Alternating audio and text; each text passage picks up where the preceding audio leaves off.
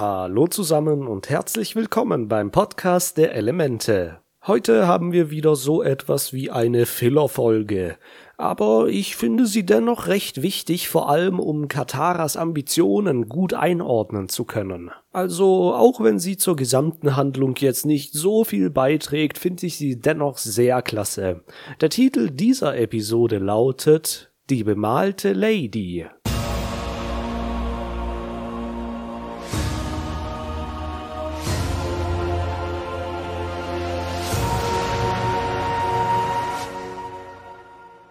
Das Team Avatar ist nach der coolen Tanzfete von der letzten Folge eine Insel weiter nach Westen geflogen. Was diese Insel auszeichnet, ist, dass sich ein Fluss durch sie zieht, der Yang Hui.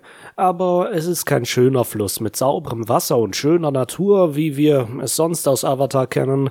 Nein, hier ist das Wasser dreckig und schlackig grün.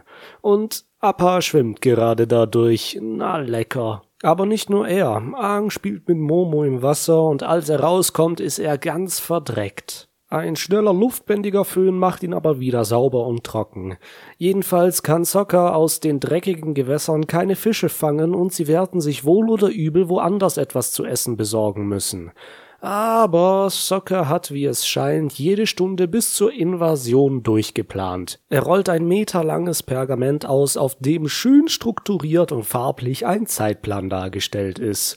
Das, was da drauf ist, ist übrigens tatsächlich der reale Produktionszeitplan der Animateurinnen zur Veröffentlichung der Episoden und Staffeln dieser Serie.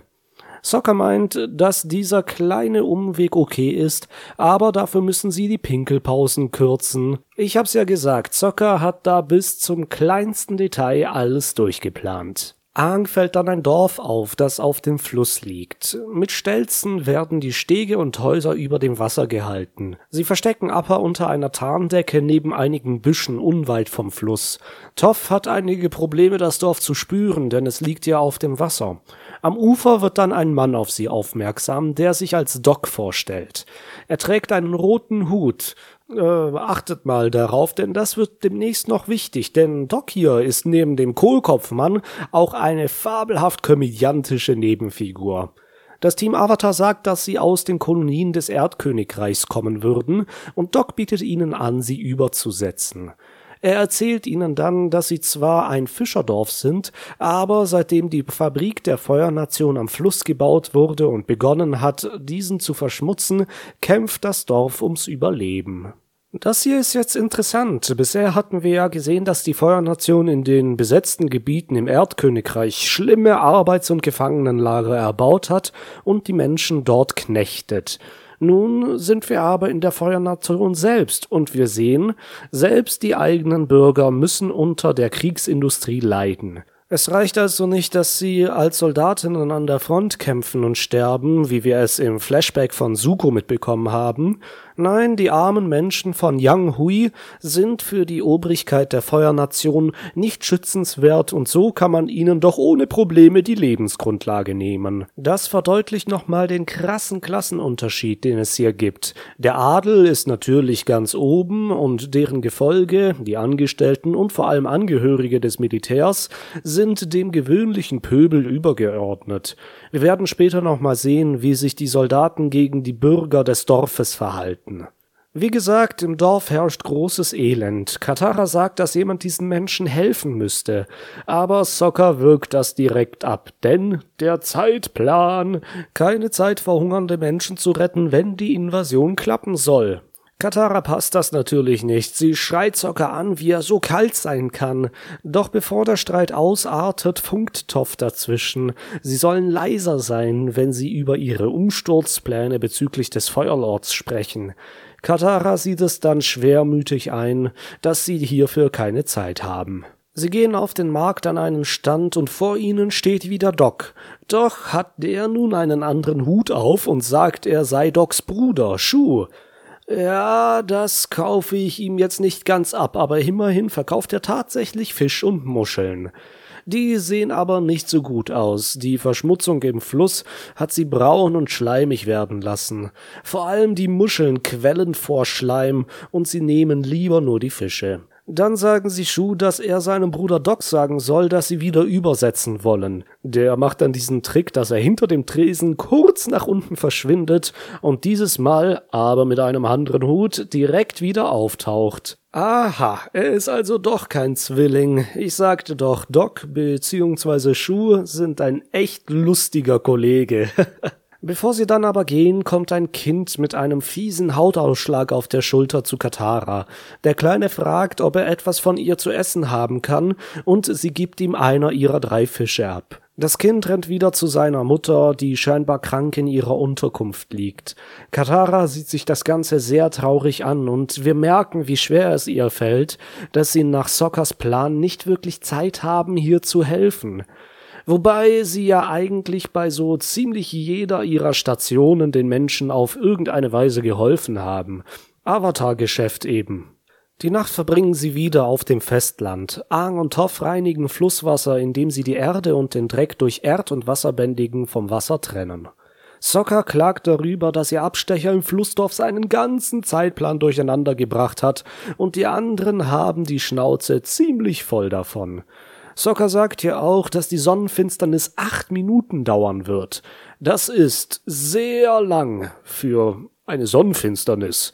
Die längste auf unserer Erde war 1995 in den Philippinen und nur knapp über sieben Minuten lang. Bevor sie dann schlafen gehen und Sokka meint, dass sie die Zeit durchs frühere Aufstehen und einen schnellen Aufbruch in der Früh ausgleichen müssen, sehen wir nochmal Kataras besorgtes Gesicht.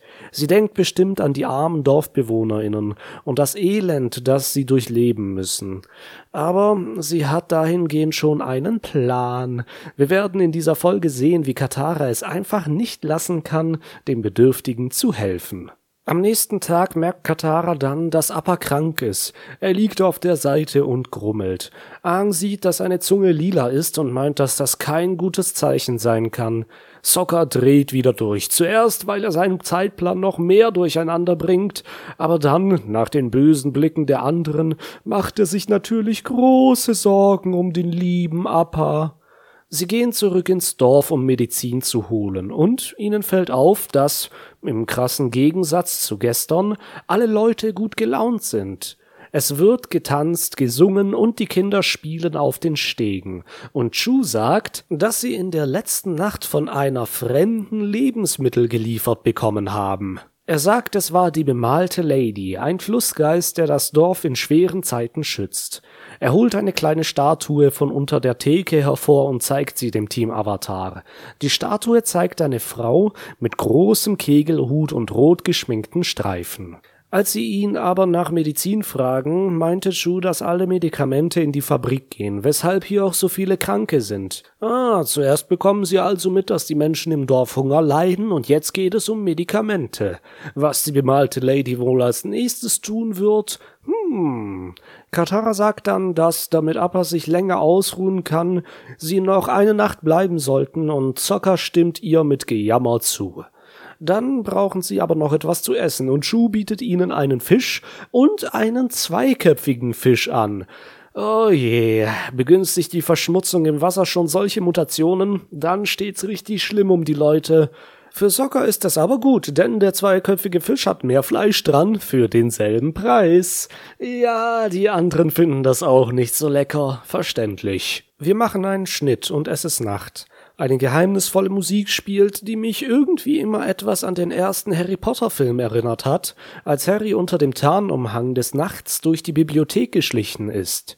Wir sehen aber nicht Harry, sondern die bemalte Lady, wie sie übers Wasser fliegt, Nebel hinter sich herzieht und ins Haus mit den ganzen kranken Menschen geht und sie heilt. Sie beugt sich zu ihnen herab, ein blaues Leuchten, wie beim Heilen durch Wasserbändigen, und so schnell wie sie gekommen ist, ist sie auch wieder weg. Aber sie bleibt nicht unbemerkt. Der kleine Junge, dem Katara einen Fisch geschenkt hat, wacht auf und geht ihr nach. Bevor sie wieder übers Wasser verschwindet, bedankt sich der Junge noch bei ihr, und da sehen wir es. Die bemalte Lady ist in Wirklichkeit Katara, die sich verkleidet hat, um den Menschen zu helfen. Ja gut, das hätte man sich auch denken können. Ich erinnere mich, als ich die Episode zum ersten Mal im Fernsehen sah, dass ich irgendwie schon von Anfang an vermutet hatte, dass das Katara ist. Aber wie ist's mit euch? Hattet ihr auch schon so eine Vermutung oder kam das total überraschend? Ich mach da mal eine Umfrage auf Spotify. Nehmt da gerne dran teil. Am nächsten Tag geht das Team Avatar wieder ins Dorf, um Essen zu kaufen. Die DorfbewohnerInnen sind natürlich noch besser drauf als gestern und Shu erzählt, dass die bemalte Lady letzte Nacht alle Kranken geheilt hat. Die Menschen stellen derweil eine Statue der bemalte Lady auf dem Marktplatz auf und bejubeln sie. Soccer ist aber wie immer eine richtige Spaßbremse. Zu Kataras Ärger sagt er, sobald die Lady nicht mehr kommt, wird das Dorf wieder schnell den Bach beziehungsweise den Fluss runtergehen. Wenn sie wirklich etwas ändern wollte, müsste sie die Fabrik der Feuernation zerstören. Oh oh, Sokka, bring Katara da nicht auf blöde Ideen. Ach, aber zu spät. Sie stellt sich an den Fluss und blickt entschlossen in Richtung der Fabrik.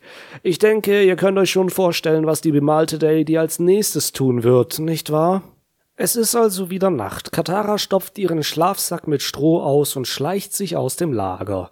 Sie verkleidet und schminkt sich, aber heute Nacht wird Momo und mit ihm Aang auf sie aufmerksam.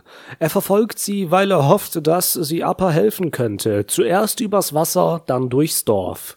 Schließlich erwischt er sie und Katara versucht noch zu schauspielern, aber Aang erkennt sie dann doch.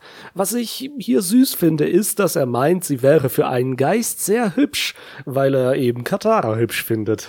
Das ist schon sehr niedlich. Er stellt sie dann zur Rede und Katara gibt zu, dass sie unbedingt den Menschen im Dorf helfen wollte und deshalb Appa mit lila Beeren gefüttert hat, damit er eine lila Zunge bekommt. Sie schämt sich etwas, das zuzugeben, doch Aang findet das zu ihrer Überraschung toll. Er nennt sie eine heimliche Heldin.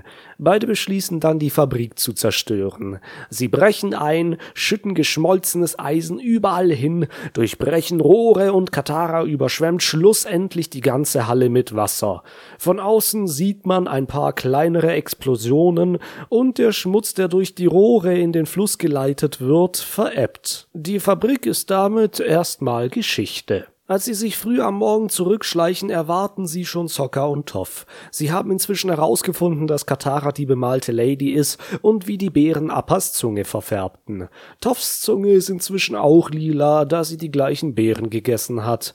Sokka ist wütend, weil ihre Aktion den Zeitplan und damit die Invasion gefährdet hat. Er entschließt, dass sie sofort aufbrechen. Aber so einfach ist das leider nicht. Die Gruppe sieht, dass von der Fabrik aus einige Motorboote auf das Dorf zurasen. Das sind die Soldatinnen, die den Menschen im Dorf nun die Schuld an der zerstörten Fabrik geben. Das wird leider gar nicht gut ausgehen. So sieht das auch Soccer und er gibt Katara die Schuld an dem Schlamassel, denn sie hätte das Dorf und vor allem die Fabrik einfach in Ruhe lassen sollen.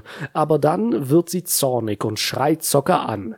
Sie wird niemals Menschen im Stich lassen, die ihre Hilfe brauchen. Katara will nun ins Dorf gehen und den Menschen erneut helfen, doch Sokka hält sie wieder auf. Will er jetzt wieder auf seinen Zeitplan pochen?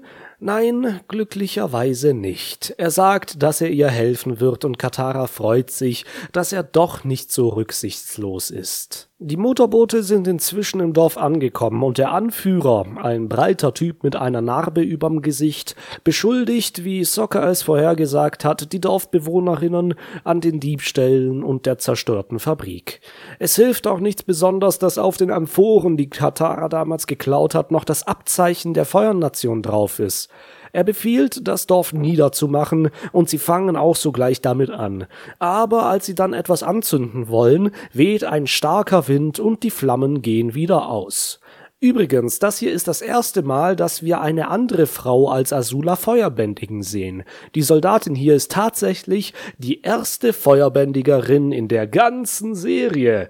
Äh, wie gesagt, neben Azula natürlich. Jedenfalls zieht jetzt auf einmal dichter Nebel auf und umhüllt das Dorf. Gleichzeitig kommen aus den Schwaden komische Geräusche, die für die Leute im Dorf sicherlich gruselig klingen, aber es sind nur Appas Grummellaute, Socker, der auf einer dicken Flöte spielt, und Toff, die mit den Felsen herumstampft. Und dann im Nebel ist sie auf einmal da, die bemalte Lady.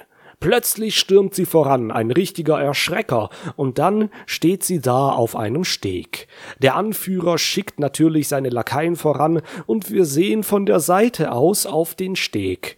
Links kommen die beiden Bösen, und rechts steht Katara, aber unter dem Steg versteckt sich Aang, und er ist nur für uns sichtbar.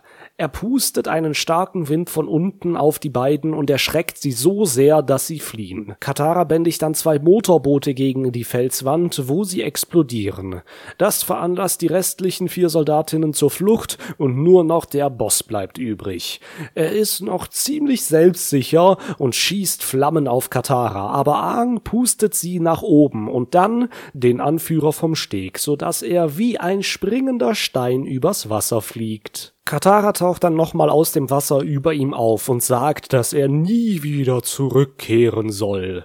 Bedrohlich und furchteinflößend.